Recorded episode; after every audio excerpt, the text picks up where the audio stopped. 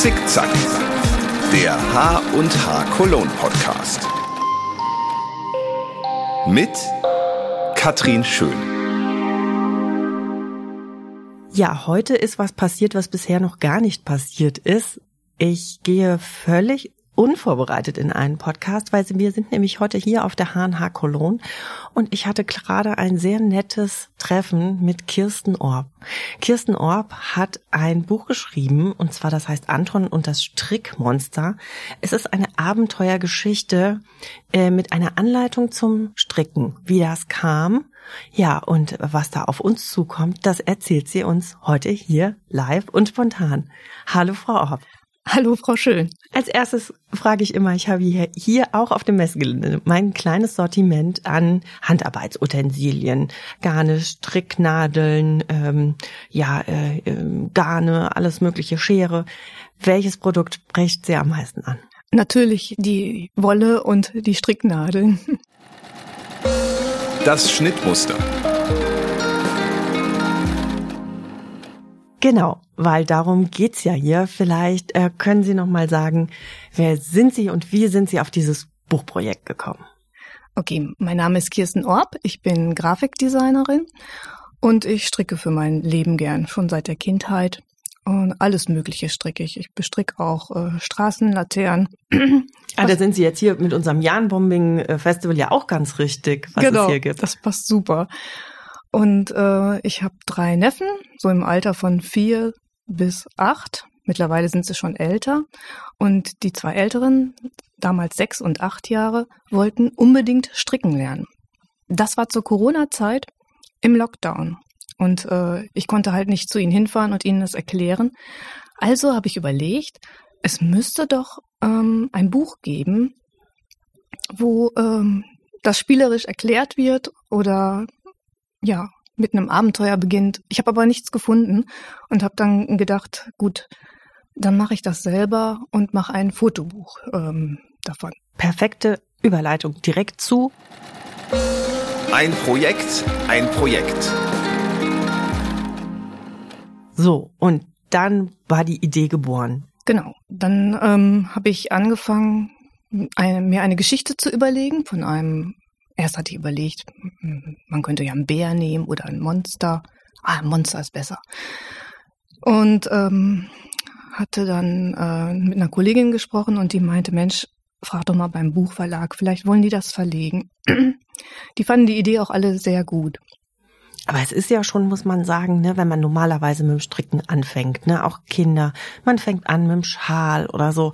Jetzt ist natürlich, ne, Kinder denken ja jetzt, ähm, die, also natürlich wünschen die sich ein Monster, ein Kuscheltier äh, und sowas. Aber haben Sie von Anfang an gedacht, dass das klappen könnte? Weil das ist ja schon direkt ambitioniert. Also das hat Sie nicht abgeschreckt und sagte, dass Sie irgendwie gesagt hätten, ach, na, Jungs, äh, finde ich, finde ich super, dass ihr direkt äh, so schöne Figuren stricken wollt, aber das ist schon schwierig. Es war für Sie dann eher Herausforderung? Ja, auf jeden Fall. Anfangs hatte ich ja auch gedacht, dass ich das nur für die drei Jungs mache und ähm, habe dann halt überlegt, in dieser Geschichte freunden sich der Anton und ähm, das Monster ja an und das Monster erklärt die Stricktechniken. Und Sie haben es eigentlich ja auch selber gemacht, weil Sie nichts gefunden haben. Ne? Genau. Ne? Mhm. Ja, also äh, gab es nichts auf dem Markt sozusagen. Sie haben recherchiert. Ja. Und äh, ja, für, für Kinder und für Jungs, und wir sind ja für den Nachwuchs, ne, haben sie gedacht, da, da muss ich jetzt was machen. Gerade für also, Jungs. Genau, jetzt nochmal. Also die Idee war da, dann hat, äh, hat man gesagt, vielleicht könnte man wirklich ein Buch draus machen. Und wie ging es dann weiter? Dann habe ich ähm, erstmal geskribbelt. Die, Bild, die Bilder hatte ich alle schon im Kopf ähm, und habe dann äh, gesucht. Ich brauchte eine Höhle, wo das Monster halt lebt. Weil sie es entsprechend ja auch fotografieren wollten. Genau. Und, ne, es sollte ja also nicht nur geschrieben sein, sondern gerade was Kinder anspricht, ne, das sollte richtig eine Abenteuergeschichte werden. Genau, ich habe alle Figuren dann auch gestrickt und äh, die dann halt äh, vor Ort mitgenommen. Ich habe dann eine Höhle im Teutoburger Wald gefunden, habe dann ähm, die Fotos gemacht. Ich habe zu Hause eine Höhle eingerichtet, habe die äh, ähm, das Interieur gestrickt und zusammengebaut mit Monsterlampe und Naja, und danach habe ich dann halt angefangen, diese Anleitungen vorzubereiten. Das war gar nicht so einfach. Ich habe extra Monster-Handschuhe gestrickt, wo ich die Nadeln halte und zeige, wie man halt die Maschen aufnimmt. Weil das Strickmonster ist ja quasi der Erklärbär sozusagen, ne? Also Genau. das heißt, äh, dann muss das ja auch mit den mit den Handschuhen, wenn man es fotografiert, muss man ja auch denken, dass das das Monster ist. Genau. Ja. Wie sind Sie da rangegangen für Kinder? Also ähm, haben Sie, äh, äh, haben die Kids Ihnen dann waren die quasi dann auch die die erste die ersten Lektoren, ob die das verstanden haben oder wie? Also vielleicht äh, sagen wir noch mal, Sie stricken ja selber auch schon sehr lange. Sie haben gesagt mit dem Jahrenbombing und Mhm. sowas. Also das ist Ihnen nicht fremd, aber natürlich je länger man strickt, wird man ja mehr Profi. Mhm. Wie sind Sie da rangegangen, das kindgerecht zu gestalten? Also ich habe versucht, das halt so einfach wie möglich ähm, zu erklären und habe es natürlich meinen Neffen äh, gezeigt. Aber der konnte mittlerweile dann schon, schon stricken äh, und hat dann auch gar nicht mehr da reingeguckt. Dann habe ich halt eine Kollegin gefragt, die auch eine zehnjährige Tochter hat. Die hat sich das, die konnte noch nicht stricken. Die hat sich das erstmal durchgelesen, hat dann das ein oder andere nicht verstanden, hatte dann aber auch noch Textvorschläge, total süß. Und äh, strickt das erste Objekt nach. Genau, also das waren dann die Strickanleitungen. Sie haben selber die Handschuhe gestrickt zum Illustrieren, haben die Höhle nachgebaut, haben auch eine gefunden da in der Nähe, wo sie wohnen, um es zu fotografieren. Was brauchte es noch für das Buch? Mm, Wie lange haben Sie denn insgesamt gebraucht jetzt für, ähm, für die Entstehung? Ähm, also für die Entstehung des Buches bestimmt zwei Jahre. Mit allem, mit Fotografieren, Ja. Anleitung und so. Genau. Mit dem Fotografieren war auch noch spannend. Ja, inwiefern? Ja, ich bin ja dann mit den Figuren dann in den Wald gegangen und ähm, da kamen natürlich andere Leute, die das gesehen haben oder ein Hund und der hat das Monster gesehen und hat sich darauf gestürzt. Und ich habe gedacht, jetzt ist es gleich weg. Hm. das war sehr schön. Das war sehr schön. Genau. Ich habe auch Teststricker, die halt die Anleitung gestrickt haben. Das heißt, vielleicht muss ich vorher erzählen, ich habe die Jungs vorher gefragt, was würden sie denn stricken wollen, wenn sie stricken könnten. Und da waren sie sich irgendwie alle gleich einer Meinung. Ähm, ein Kuscheltier, bis auf der Älteste, der wollte gerne ein Maskottchen für seinen Fußballverein haben. Ist ja im Prinzip auch ein Kuscheltier. Genau. Also habe ich beschrieben, wie man ein Teddybär ganz einfach stricken kann, ähm, wo mir meine Teststricker gesagt haben, naja, ganz so einfach wäre das wohl doch nicht. Und daraufhin habe ich dann noch eine Schnecke gemacht, die man halt aus einem Stück stricken kann und dann zusammennäht und ausstopft und aufrollt. Genau, die ist auch im Buch, die schneckt sich so durch, Genau. sozusagen. Da spiel, spielt die auch inhaltlich eine Rolle, die Schnecke? Oder nur als Grafik, sozusagen als Anleitung? Genau, nochmal? die schleicht sich durch das Buch. Die schleicht sich durch das Buch. Mhm. Ja, und, ähm, und das Monster, war das auch eine Idee der Neffen oder haben Sie gedacht, ist ein, wie kommt man denn auf ein Strickmonster? Es hätte ja auch der Strick-Teddybär sein können, der Genau. erklärt. Ja, das hatte ich ja erst überlegt, nämlich einen Bären oder einen Drachen. Dann, nee, habe ich gedacht, so ein Monster. Monster ist bestimmt gut. Und dieses Monster, aber dann darf ich das denn jetzt erzählen? Dann erzähle ich ja schon alles, was in dem Buch drin Nein, nein, wir, wir stehen noch nicht, wie es äh, ausgeht. Es, ist, es klingt aber nach einem, es ist, also wenn das Monster strickt, muss es ein nettes Monster sein. Auf jeden oder? Fall. Es ist kein Mhm. gruseliges Monster. Nein, nein. nein. Nein, genau.